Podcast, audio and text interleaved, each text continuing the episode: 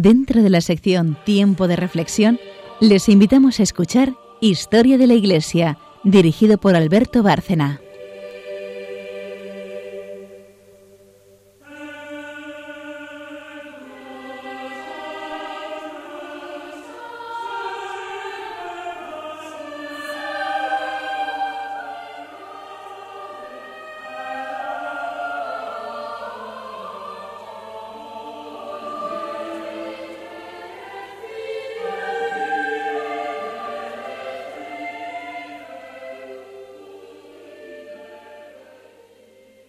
Buenas noches, oyentes de Radio María, un programa más de Historia de la Iglesia. Buenas noches, María Ornedo. Buenas noches a todos. Rosario Gutiérrez. Buenas noches. Carmen Turdemontis. Buenas noches. Buenas noches, oyentes.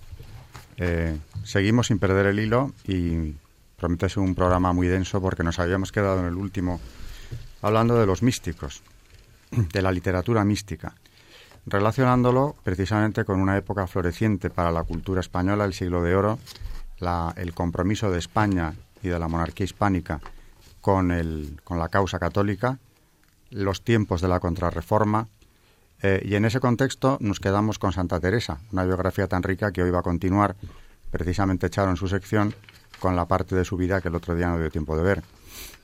Y como contextualizando esta, este movimiento místico, que llega a la cumbre precisamente en Castilla en el siglo XVI, en reinando Felipe II, voy a hacer una introducción histórica. Luego nos proponemos hablar de la mística como concepto y traer aquí mm, pues algunos ejemplos de esa literatura en los momentos más conseguidos de, la misma.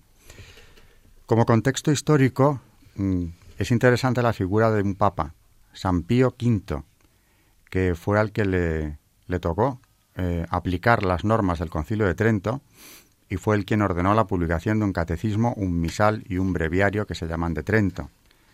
Así que bueno, tuvo desde luego eh, la contrarreforma un instrumento en este santo, santo papa, eh, providencial. Pero San Pío V además es un personaje que en esta historia tiene mucho que ver porque eh, por una parte es el papa que excomulgó a Isabel I, de la que hemos estado hablando hace poco, cuando ya entra de lleno en la religión anglicana y abandona el catolicismo. Y por otro lado es el Papa que organizó la Liga Santa. El peligro del Islam en el siglo XVI, el siglo de la Reforma, el siglo de las guerras de religión, era un peligro real y verdaderamente amenazante, eh, sobre todo para los países del Mediterráneo, pero también para el imperio.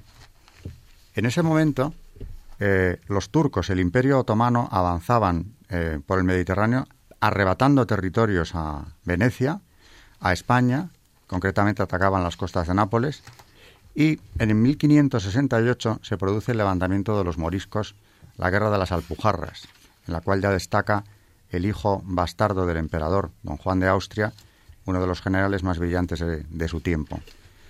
Es ese prestigio ganado precisamente en las Alpujarras una guerra especialmente difícil, una guerra, por cierto, mm, con el apoyo del Imperio Otomano, porque sin él los moriscos no hubieran podido sublevarse ni mantener esa guerra.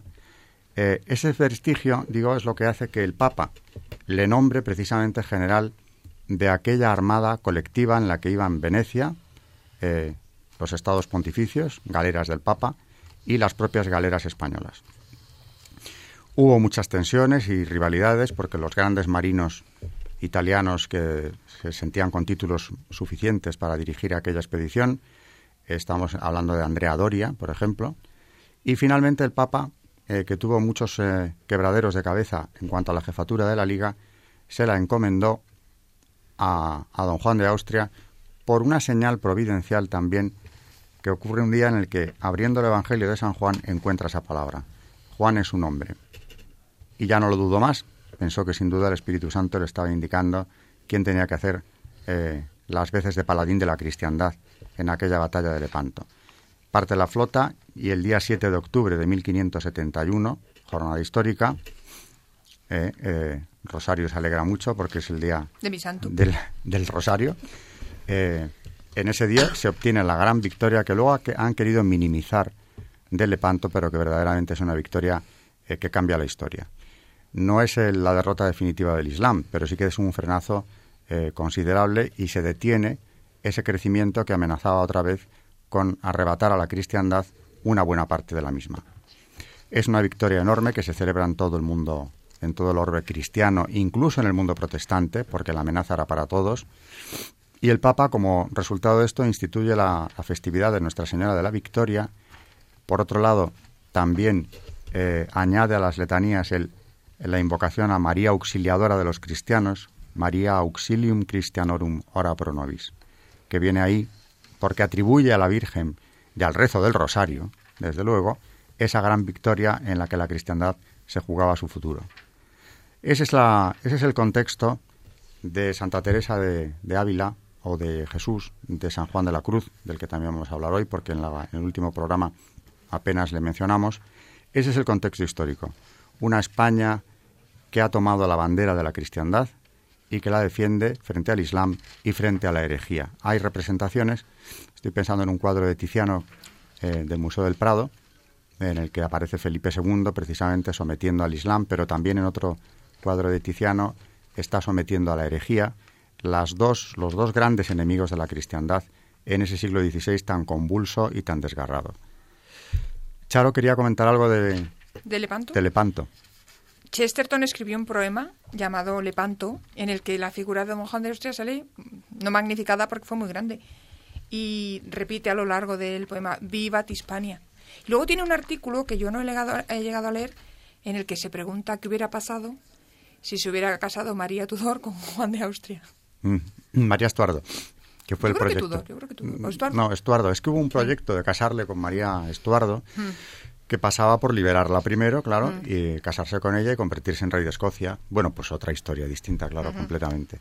Bien, pues esto nos lleva otra vez al tema, al tema que queremos tratar hoy, que es la mística. Y yo creo que sería bueno empezar quizá con definiciones, porque decía María, María Ornedo precisamente comentando este programa, la preparación, que es bueno dejar claro que, de qué estamos hablando como concepto general, ¿no? Claro, porque estamos hablando del misticismo en cuanto a que es un estado de perfección del alma que consiste principalmente en la unión del alma con Dios por medio del amor. Estamos hablando de un misticismo que es eh, en cuanto a que el alma se comunica, se relaciona con Dios, mm, adora a Dios y se comunica con Él. No estamos hablando de ningún otro misticismo porque hoy en día hay que tener mucho cuidado porque la gente este término lo está desprestigiando o utilizando para otras cosas que no vienen al caso.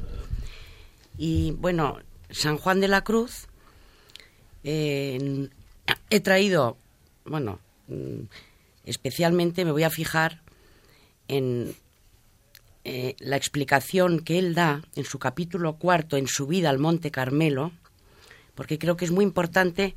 Eh, a veces nos da miedo el misticismo, ¿no? ¿Qué será esto? Esto es de, de personas que nosotros no podemos llegar a su altura. Lo que es increíble es la sencillez con la que un San Juan de la Cruz, doctor de la Iglesia, explica cómo el alma está tan llena de cosas que no se puede comunicar con Dios. Y yo creo que esto eh, deberíamos de leer mm, mucho a los místicos porque entienden del alma, de los afectos, como nadie, y nos ayudaría muchísimo para nuestra oración. Por ejemplo, mm, en este capítulo cuarto que comentaba, en el punto número uno dice, la causa por qué le es necesario al alma para llegar a la divina unión de Dios pasar esta noche oscura de mortificación de apetitos y negación de los gustos en todas las cosas, es porque todas las afecciones que tiene en las criaturas son delante de Dios puras tinieblas, de las cuales, estando el alma vestida, no tiene capacidad para ser ilustrada y poseída de la pura y sencilla luz de Dios si primero no las desecha de sí, porque no puede convenir la luz con las tinieblas, porque como dice San Juan, San Juan 1.5, las tinieblas no pudieron recibir la luz. Yo creo que esto es importante que, que veamos él cómo explica en qué estado está el alma cuando está ligada a los afectos, ¿no? Eh, estos días que además estamos con, ¿no? en las lecturas con David y dice que, eh, por ejemplo, mm, si el, el, que ama a la criatura mm, de esa manera se queda tan bajo como aquella criatura. Es decir, si nos apegamos a amar a las criaturas, estamos descendiendo y no podemos ascender a comunicarnos con el creador de esas criaturas. Dice además, y en alguna manera más bajo, porque el amor no sólo iguala, más aún, sujeta al amante a lo que ama. Y de aquí es que por el mismo caso que el alma ama algo, se hace incapaz de la pura unión de Dios y su transformación, porque mucho menos es capaz la bajeza de la criatura de la alteza del Criador, que las tinieblas lo son de la luz. Porque todas las cosas de la tierra y del cielo, comparadas con Dios, nada son. Como dice Jeremías, miré a la tierra, dice, y estaba vacía, y ella era nada, y a los cielos, y vi que no tenían luz. En decir que vio la tierra vacía, da a entender que todas las criaturas de ella eran nada, y que la tierra era nada también. Y en decir que miró a los cielos y no vio luz en ellos, es decir, que todas las lumbreras del cielo comparadas con Dios son puras tinieblas. De manera que todas las criaturas en esta manera nada son, y las aficiones de ellas menos que nada podemos decir que son, porque son impedimento y privación de la transformación en Dios.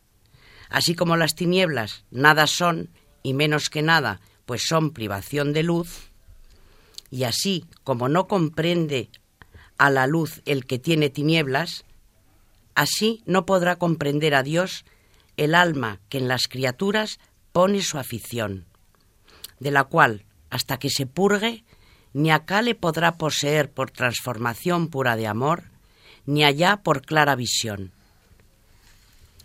En definitiva, no preferir nada a Dios. Santa Teresa, de la que hablaba Charo el otro día y volverá a hacerlo hoy, eh, lo resume, ¿verdad?, en un poema famoso que siempre es bueno recordar y viene muy al caso. Sí. Pues vamos a leer el poema, que es así. Vivo sin vivir en mí, y tan alta vida espero que muero porque no muero. Vivo ya fuera de mí, después que muero de amor, porque vivo en el Señor que me quiso para sí. Cuando el corazón le di, puso en él este letrero, que muero porque no muero. Esta divina prisión del amor en que yo vivo ha hecho a Dios mi cautivo, y libré mi corazón, y causa en mi tal pasión ver a Dios mi prisionero, que muero porque no muero. Ay, qué larga es esta vida, qué duros estos destierros, esta cárcel, estos hierros en que el alma está metida, Solo esperar la salida me causa dolor tan fiero que muero porque no muero. Qué bonito. Muy bonito y muy expresivo de lo que es la mística también. Quien ha conocido esa unión con Dios, eh, realmente lo que está deseando, como lo explica ella, es reunirse con Él. Eh, tenemos que ocuparnos hoy, aparte de Santa Teresa, de San Juan de la Cruz. Evidentemente, que tiene una serie de ideas eh, o de descripciones de lo que es la búsqueda de Dios, mm, hay un poema especialmente importante suyo eh, que también vamos a traer hoy a colación, en el que yo creo que lo estudié incluso en su día, pero no había reparado hasta que un amigo común que ha muerto hace unos meses, Javier, amigo nuestro, que siempre nos eh, comentaba este poema y nos lo explicaba, pues eh, me hizo ver la profundidad que tenía. ¿De qué estaba hablando aquí San Juan de la Cruz? De esa búsqueda de Dios, esa caza, lo que busca el cazador en ese momento precisamente es la unión con Dios. Tras de un amoroso lance y no de esperanza falto, volé tan alto, tan alto, que le di a la caza alcance. Para que yo alcance diese a que este lance divino, tanto volar me convino, que de vista me perdiese. Y con todo, en este trance, en el vuelo quedé falto, mas el amor fue tan alto que le di a la caza alcance. Cuanto más alto subía, deslumbróseme la vista, y la más fuerte conquista en escuro se hacía. Mas por ser de amor el lance, de un ciego y oscuro salto, y fui tan alto, tan alto, que di a la caza alcance. Cuanto más alto llegaba de este lance tan subido, tanto más bajo y rendido y abatido me hallaba. Dije, no habrá quien alcance, y abatíme tanto, tanto, que fui tan alto, tan alto, que le di a la caza alcance. Por una extraña manera, mil vuelos pasé de un vuelo, porque esperanza de cielo tanto alcanza cuanto espera, esperé solo este lance. Y en esperar no fui falto, pues fui tan alto, tan alto, tan alto, que le di a la caza alcance. Maravilloso. El amor le llevó a Dios. Le dio a dar alcance eh, precisamente al objeto de su búsqueda. Claro, estamos hablando de dos contemplativos, porque tanto Santa Teresa como San Juan de la Cruz es lo que son. Y esa contemplación de Dios permanente en la que viven siguiendo su regla, eh, precisamente estamos hablando de la reforma del Carmelo que mencionábamos el otro día, es lo que les lleva precisamente a esa unión con Dios. Es la oración, es la contemplación de Dios. No es fácil, evidentemente, alcanzar estos niveles, eh, pero se puede. Y la biografía de Santa Teresa, precisamente, es una demostración. Ella misma cuenta cómo tuvo una evolución profundísima, incluso siendo monja, ya siendo monja, que le llevó a ser mística cuando en principio no lo era. Le llegó a una edad no tan joven, ¿no? Eh, yo quisiera añadir algo sobre San Juan de la Cruz. Y es que hay un autor inglés que lo tradujo, tradujo sus poesías al inglés, se llama Roy Campbell, y fue un converso al catolicismo, estuvo en España en la Guerra Civil, y como tenía amistad con los carmelitas, él se hizo cargo de los manuscritos originales de San Juan de la Cruz y con muchas penalidades se consiguieron salvar. ¿Y dónde, dónde, a dónde salieron? Él yo creo que los retuvo, estaban en España, se le encomendaron especialmente a él, no me acuerdo las vicisitudes, están descritas en algún relato, pero que gracias a él, sí, sí, se han conservado y los tradujo. Muy bien, pues vamos a hacer una pausa y pasamos a la sección de, de Rosario Gutiérrez, el santo del día, que es en realidad continuación del anterior día.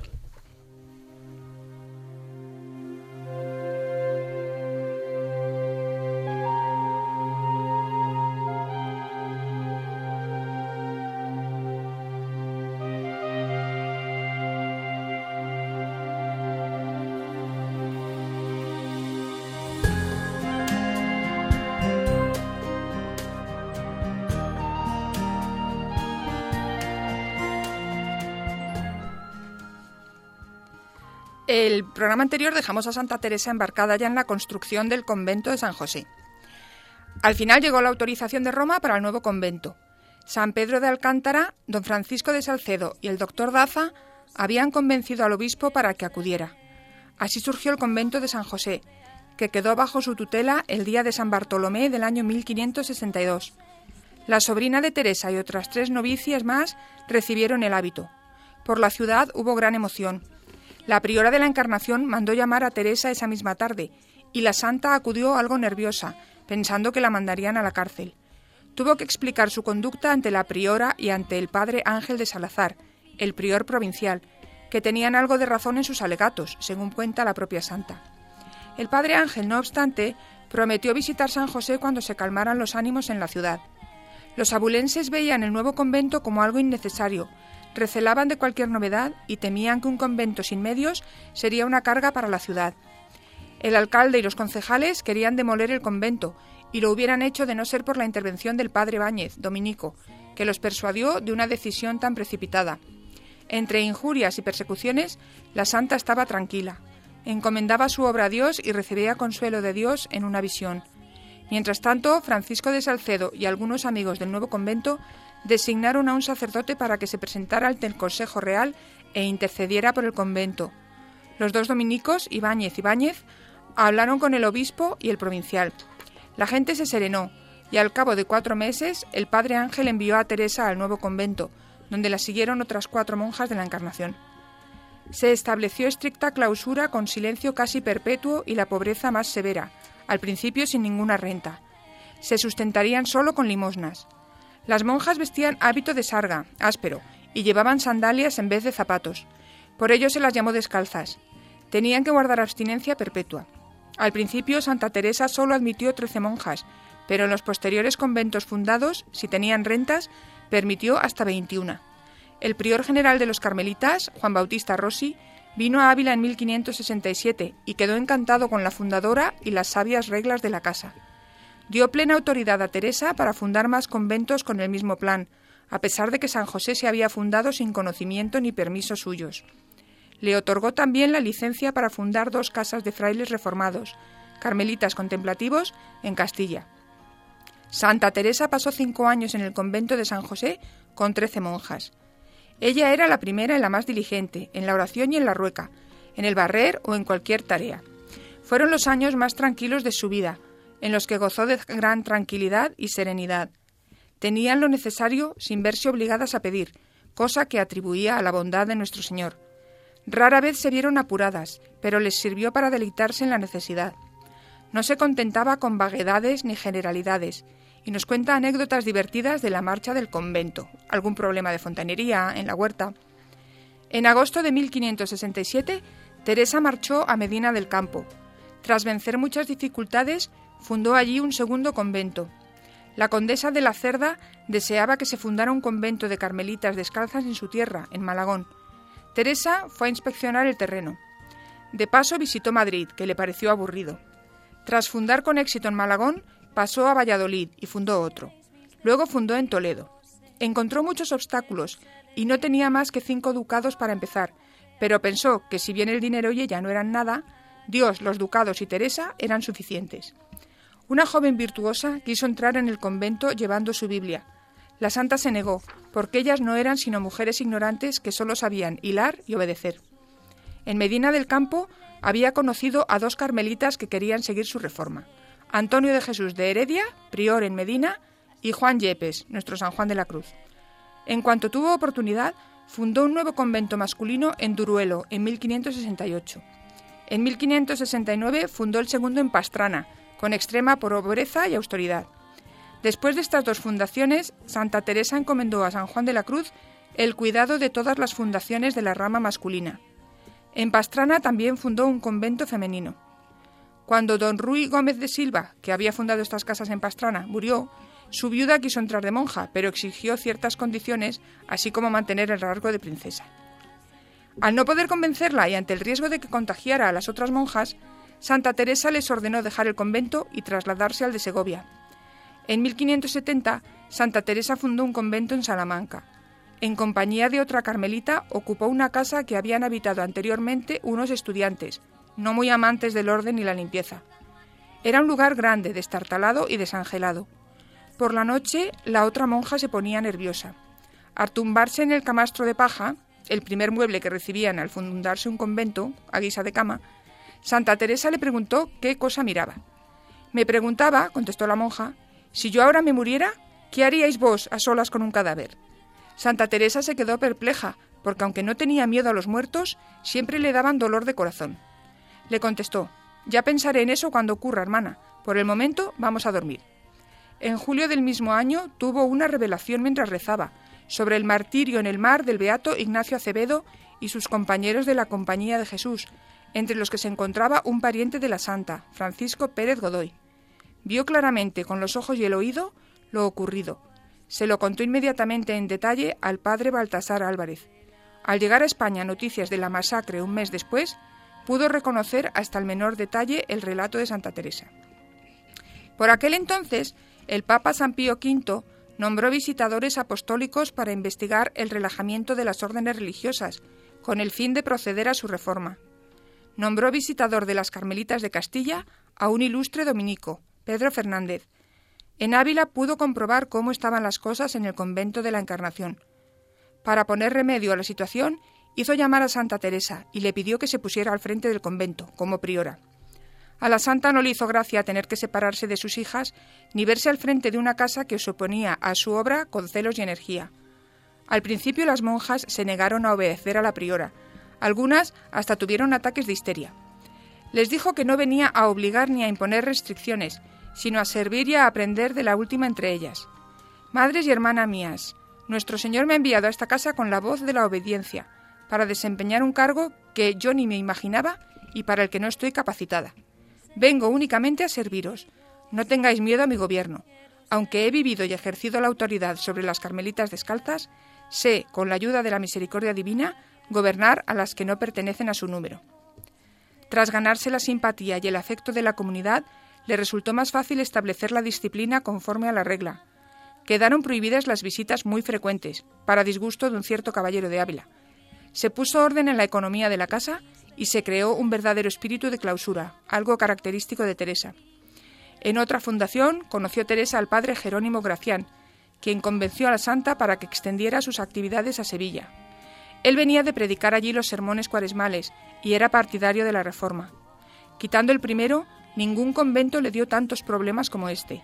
Entre las dificultades surgidas había una novicia que delató a las nuevas monjas a la Inquisición, acusándolas de ser iluminadas y cosas peores.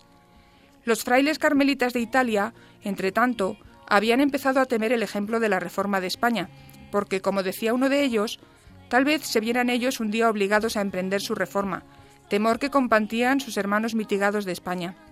El prior general, el padre Rossi, que hasta entonces había estado a favor de Santa Teresa, se puso ahora al lado de los objetores y celebró capítulo general en Plasencia, que publicó unos decretos que limitaban seriamente la reforma.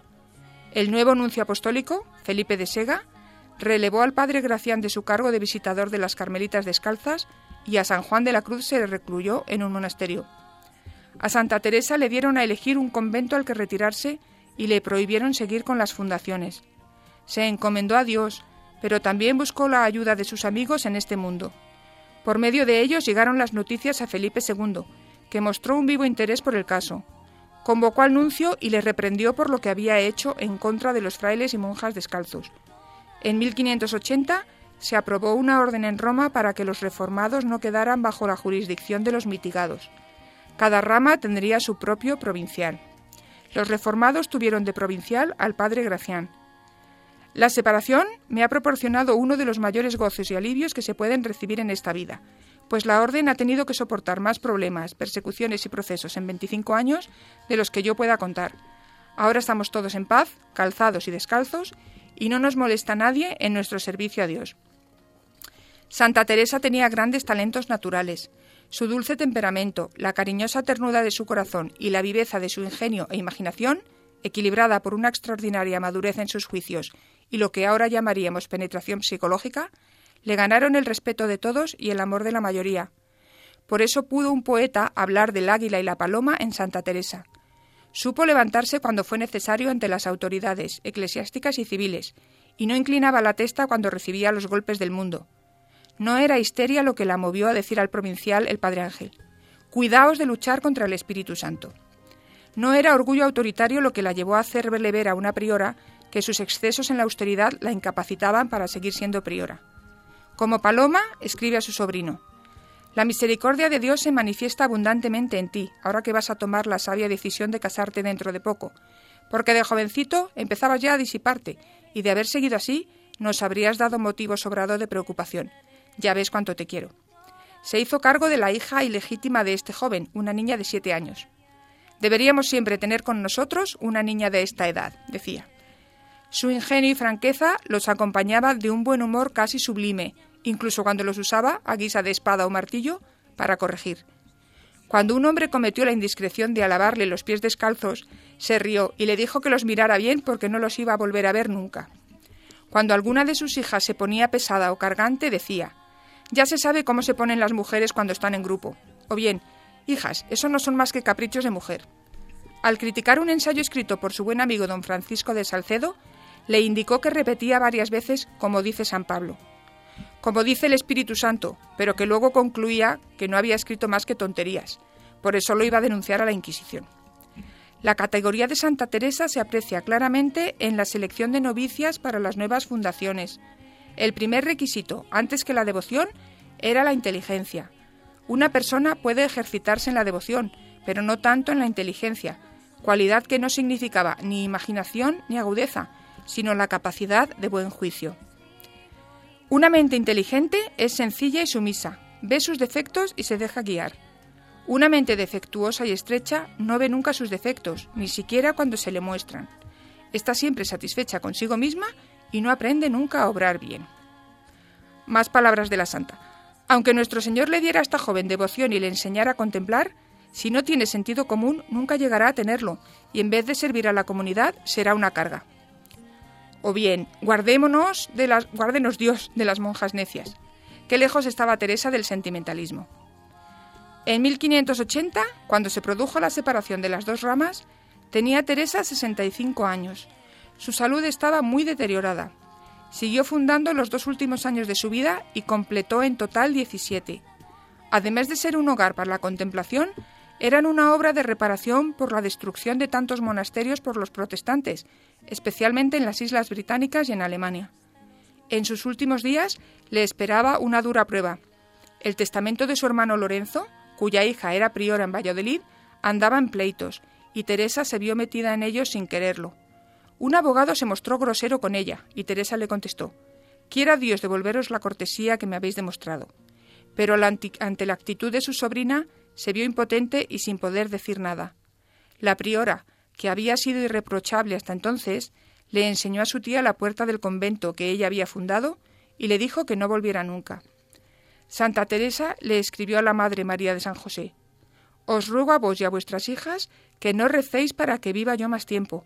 Pedid más bien que pueda ir a mi descanso eterno, porque aquí ya no puedo serviros. La última fundación, en Burgos, se hizo con dificultades.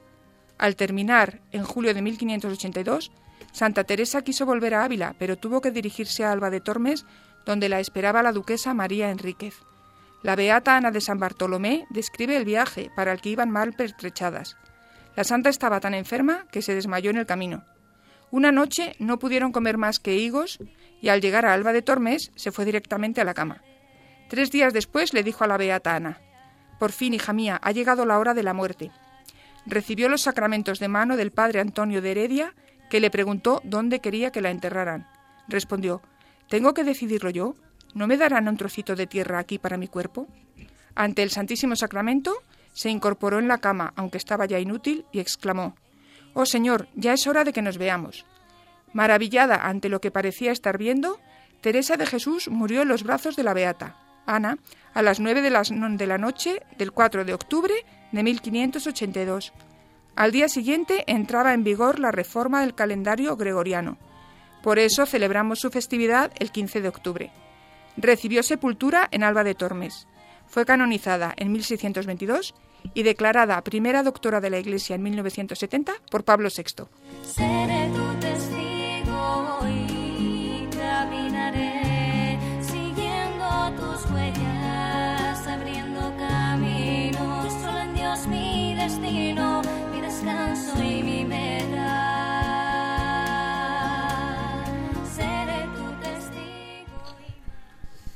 Bueno, muy edificante, desde luego, la vida de Santa Teresa y comprensible, insisto, además, como también decía María al principio del programa, lo de los místicos no son precisamente metas inalcanzables, es un camino de perfección, como también escribió Santa Teresa. San Juan de la Cruz nos ha dado también algunas pautas para entender lo que es y cómo se alcanza. Sí, porque en la, en la subida al Monte Carmelo, lo que hace San Juan de la Cruz es explicar cómo eh, llegar a esa relación tan profunda que él tiene con Dios, esa relación que tiene su alma con Dios y qué requisitos hay que tener para que se dé esta comunicación de amor con Dios. Y entonces dice que mm, no podemos estar apegados, apegados a las criaturas, de tal manera que mm, al estar nuestra alma tan pegadas a, de esa manera, con ese apego tan brutal, mm, no puede entrar Dios en ese corazón. Se está invadido del apego, ya sea criaturas, cosas, etcétera. Entonces, él da una relación mm, de, como si dijéramos, de a todo lo que hay que desapegarse. Como son, dice, el alma no puede unirse a Dios si no se desapega antes de las criaturas. D. A de la hermosura de las criaturas, B, de la gracia y donaire de las criaturas, él hace una comparación entre las criaturas y Dios, ¿no? Diciendo, desapegarnos de la hermosura de las criaturas, ya que la máxima hermosura es Dios. De la gracia y donaire de las criaturas, porque mm, es muchísimo, mm, es la máxima gracia la tiene Dios, ¿no? Dice, Toda la gracia y donaire de las criaturas comparada con la gracia de Dios es suma desgracia y sumo desabrimiento, y por eso el alma que se prenda de las gracias y donaires de las criaturas, sumamente es desgraciada y desabrida delante de los ojos de Dios, y así no puede ser capaz de la infinita gracia de Dios y belleza, porque lo desgraciado grandemente dista de lo que infinitamente es gracioso. También enumera mm, la bondad de las criaturas del mundo, ¿no? comparada con la infinita bondad de Dios. También la sabiduría del mundo y habilidad humana comparada con la sabiduría infinita de Dios es pura y suma ignorancia, según escribe y cita a San Pablo en los Corintios, ¿no? Dice, la sabiduría de este mundo delante de Dios es locura. Entonces, mm, aparte de, por ejemplo, dice, los deleites y sabores de la voluntad en todas las cosas de este mundo comparados con los deleites que es Dios son suma pena, tormento y amargura. Da una definición de todos los apegos de las criaturas que tenemos todos las riquezas, por ejemplo, dice, todas las riquezas y gloria de todo lo criado comparado con la riqueza que es Dios, es suma pobreza y miseria. Y así, el alma que lo ama y posee es sumamente pobre y miserable delante de Dios, y por eso no podrá llegar a la riqueza y gloria que es el estado de la transformación en Dios. También habla de la sabiduría, diciendo cómo es la sabiduría divina, que se duele de estos tales que se hacen feos, bajos, miserables y pobres por amar ellos esto hermoso y rico a su parecer del mundo. Les hace una exclamación en los proverbios y dice, Oh varones, a vosotros doy voces, y mi voz es a los hijos de los hombres. Atended, pequeñuelos, la astucia y sagacidad. Los que sois incipientes, advertid, oíd porque tengo de hablar de grandes cosas. Conmigo están las riquezas y la gloria, las riquezas altas y la justicia. Mejor es el fruto que hallaréis en mí que el oro y que la piedra preciosa. Y mis generaciones, esto es, lo que de mí engendraréis en vuestras almas, es mejor que la plata escogida. Luego en el capítulo 5 cita a San Agustín eh, en, sus soliloquios mm, lo que decía hablando con Dios. Decía, miserable de mí, ¿cuándo podrá mi cortedad e imperfección convenir con tu rectitud? Tú verdaderamente eres bueno y yo malo. Tú eres piadoso y yo impío. Tú santo y yo miserable. Tú justo, yo injusto. Tú eres luz, yo ciego. Tú eres vida, yo muerte, tú eres medicina, yo enfermo, tú suma verdad, yo toda vanidad. Todo esto decía el santo, y comenta San Juan de la Cruz.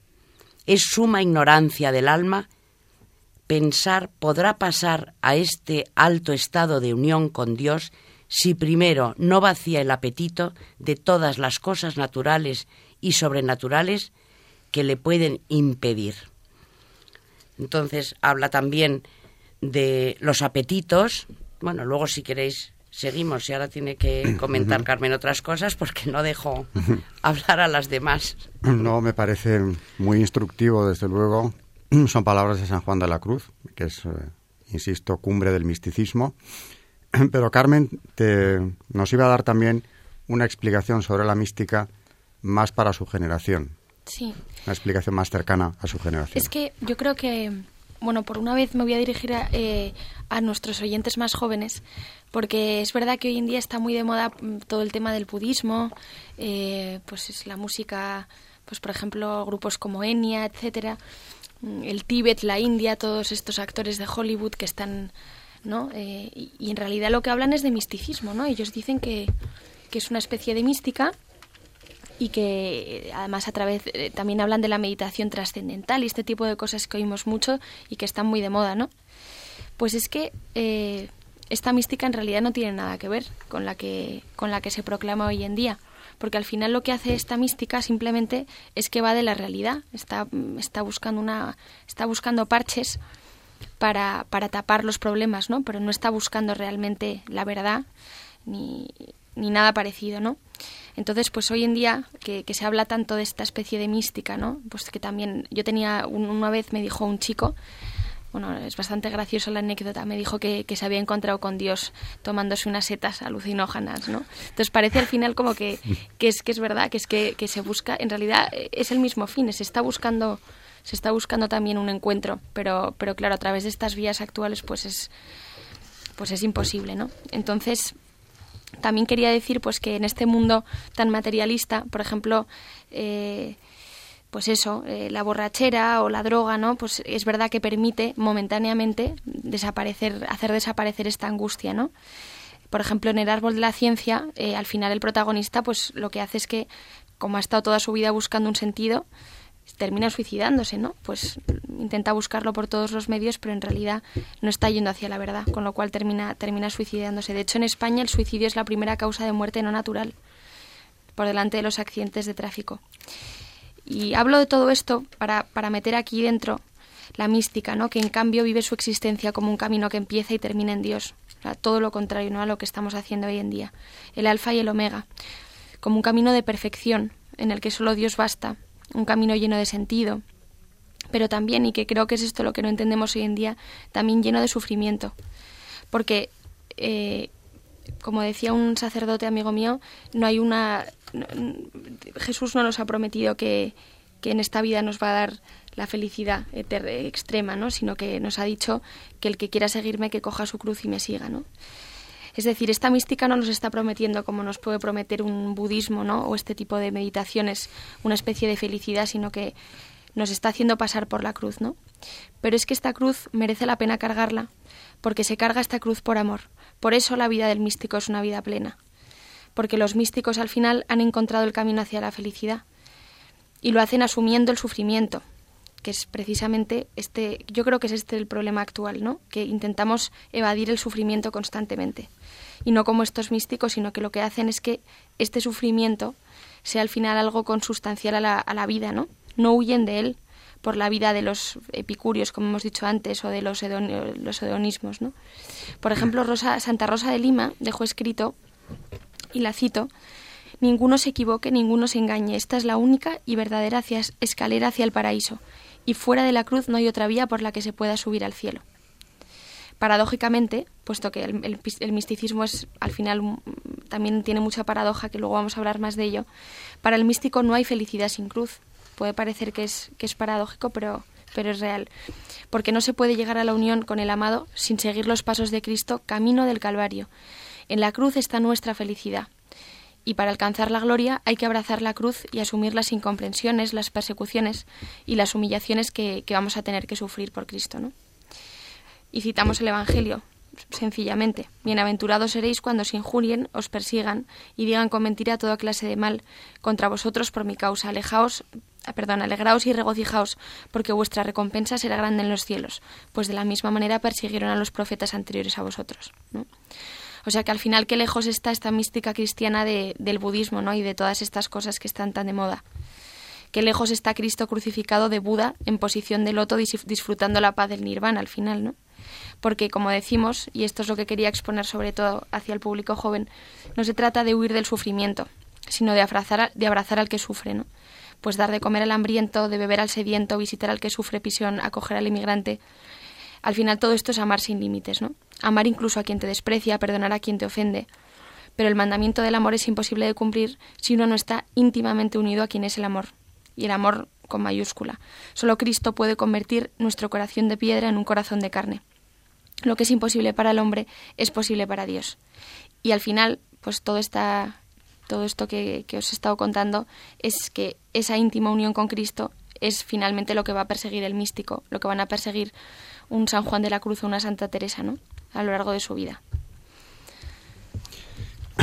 Muy, muy interesante el punto de vista y desde luego una buena llamada de atención a todos los oyentes, eh, jóvenes también, desde luego, pero de mi generación también eh, más de uno necesitaría plantearse eh, lo que tú has dicho, porque precisamente el, gran engaño del mundo es pensar, como decía San Juan de la Cruz, que ese apego a las criaturas eh, nos puede dar la felicidad, a las criaturas o a las cosas, cuando precisamente la felicidad verdadera, como explicaba María hace un momento, está justamente en el desapego, en el vaciarse de uno mismo para que Dios ocupe todo ese espacio, que es la única fuente de felicidad real.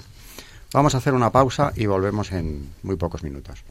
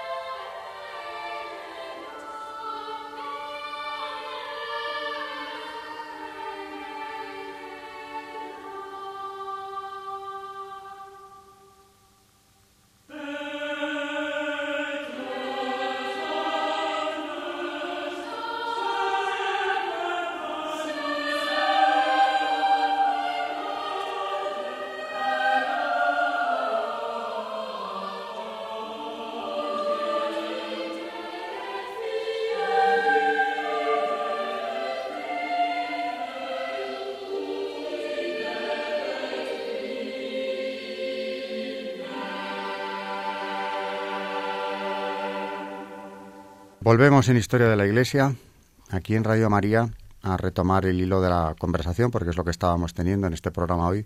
Y la historia de la Iglesia en ese siglo XVI, conflictivo y brillante a un tiempo, nos ha llevado a la mística. Con lo cual estamos tocando un punto de elevación insuperable. Hemos leído, Carmen nos ha leído algún poema de lo más eh, brillante que entonces escribió por parte de esos místicos españoles, pero tenemos mucho que hablar todavía en la subida al Monte Carmelo, que es lo que estamos comentando de San Juan de la Cruz, él da eh, consejos al alma, especialmente tres consejos a las personas para que puedan eh, llegar a este encuentro con Dios lo más perfecto posible, ¿no? Que se puede traducir en que para hacer oración y llegar a la comunicación con Dios, ya no digo como San Juan de la Cruz, pero bueno, acercarnos un poco a esta maravilla, y lo explica mm, francamente bien. Dice, hay tres cosas mm, en las cuales se da a entender a toda alma que quiere subir a este monte a hacer de sí misma altar en el que ofrezca a Dios sacrificio de amor puro y alabanza y reverencia pura, que primero que suba a la cumbre del monte ha de haber perfectamente hecho las dichas tres cosas. Lo primero, que arroje todos los dioses ajenos, que son todas las extrañas aficiones y asimientos. Y lo segundo, que se purifique del dejo que han dejado en el alma los dichos apetitos, con la noche oscura del sentido que decimos, negándolos y arrepintiéndose ordinariamente.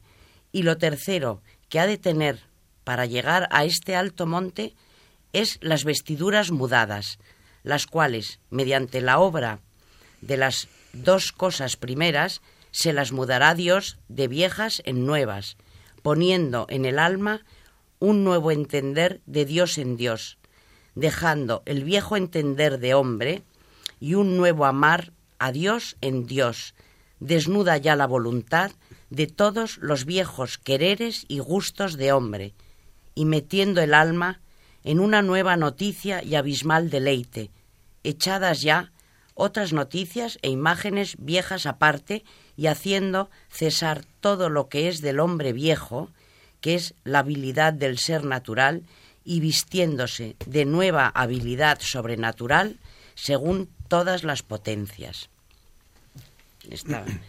Es increíble, claro, si pudiéramos llegar a esto, hmm. podríamos llegar a hacer oración, aunque sea eso. Pero verdaderamente, ¿cómo entiende el ser humano San Juan de la Cruz? Creemos que el místico no es hombre, es que es más hombre que nadie. Conoce a qué se apega el alma, cómo nos apegamos a los afectos y a los dioses que nos creamos. que no nos llevan más que detrás de paraísos artificiales, como también decía Carmen, hablando de jóvenes o conocidos suyos que se habían encontrado con Dios en unas setas alucinógenas, por ejemplo. Espejismos, espejismos que puede ofrecer el mundo que no hacen más que errar el camino de quien busca a Dios y con él a la felicidad. Yo creo que también podríamos nombrar aquí las tres vías ¿no? de las que nos hablan, porque los tratadistas eh, distinguen tradicionalmente tres vías, tres etapas que, normalmente son sucesivas en el camino del místico, ¿no? introduciéndonos un poco más dentro, que conduce al encuentro íntimo con Dios. Entonces tenemos tres vías, la vía purgativa, la vía iluminativa y la vía unitiva. Y sin embargo, aunque cada una de ellas eh, presupone haber pasado por la etapa anterior, en la vida de un místico el ciclo de purificación, ¿no? purgativa, iluminación iluminativa y unión con Dios, vía unitiva, se repiten continuamente en el camino de su vida. Porque el camino de la santidad, el camino de la perfección, implica un proceso permanente de conversión, búsqueda de Dios y encuentro con Cristo, que no terminará sino con la muerte, que este es el poema que hemos leído antes de Vivo sin vivir en mí, que definitivamente eh, cuando será cuando nos encontraremos cara a cara con el amado, ¿no? Y al final yo creo que, bueno, ya como opinión personal, son tres vías completamente lógicas, ¿no? Purgativa, purificarte, ¿no? Eh, limpiarte por dentro, la iluminación y finalmente la unión con Dios, que, nos llevarían a este misticismo. Grandes frutos los de la contrarreforma, desde luego, porque estamos hablando de la Europa o de la Iglesia de Trento precisamente cuando se produce esta floración, que no es casual, eh, y que en España llega a estas alturas, por lo que hemos visto ya en este programa, porque la reforma de la Iglesia Católica en España había ido por delante. Luego es lógico que ya en pleno siglo XVI se alcancen estas cumbres de la poesía mística. Pero es época aquella, posterior al Concilio de Trento también, de grandes santos y grandes reformadores, siguiendo la doctrina trentina y perfectamente asimilados con esa renovación espiritual. Habría que destacar, aparte de San Carlos Borromeo, del que ya se ocupó Charo hace no mucho, mm, pocos programas, ¿no? Otros grandes santos de la época, San Felipe Neri, porque sí, de este fue del que hablaste, ¿no? De, Carlos Borromeo ya hablaremos. Sí, pues podríamos dedicarle también alguna, alguna sección. San Felipe Neri y sus oratorios, eh, San José de Calasanz, que precisamente entonces eh, ya a caballo entre los siglos XVI y XVII, lleva a cabo una gran labor de educación de los jóvenes entre las clases más, más pobres, fundando las escuelas pías. San Francisco de Sales, que también a caballo entre dos siglos, acabando el XVI, comenzando el XVII, difunde la piedad personal entre seglares que vivían en medio del mundo. Eh, en fin, varias iniciativas, órdenes nuevas incluso, reformadas muchas de ellas, al calor de lo que fue Trento. Eh, por lo tanto, claro, hay que poner el acento, yo creo, en algo que hace poco también decía el Papa Francisco, el valor de la oración, el valor de los contemplativos, de las contemplativas, que son, como me decía una de ellas, una carmelita hace, hace un año o dos, el corazón de la Iglesia. Ya hemos hablado aquí alguna vez de esta, de esta cuestión, del valor de la oración, pero siempre, desde luego, es bueno volver a ello. Y hoy, precisamente, lo que hemos estado explicando es esa mística, ese estado del alma al que solo se puede llegar con mucha oración, porque eso que hemos resumido tan rápidamente hoy es producto de una contemplación, es producto de una oración de años y de entrega total a esa contemplación de Dios. Bueno, nos despedimos. Eh, un programa más o menos, según se mire, de historia de la Iglesia y volvemos eh, con más historia de la Iglesia, continuando en este siglo XVI, empezando ya el XVII. Buenas noches, María Ornedo. Buenas noches y muchísimas gracias. Rosario Gutiérrez. Hasta el próximo programa, si Dios quiere. Buenas noches, Carmen Tour de Montis. Buenas noches y gracias. Buenas noches, oyentes de Radio María.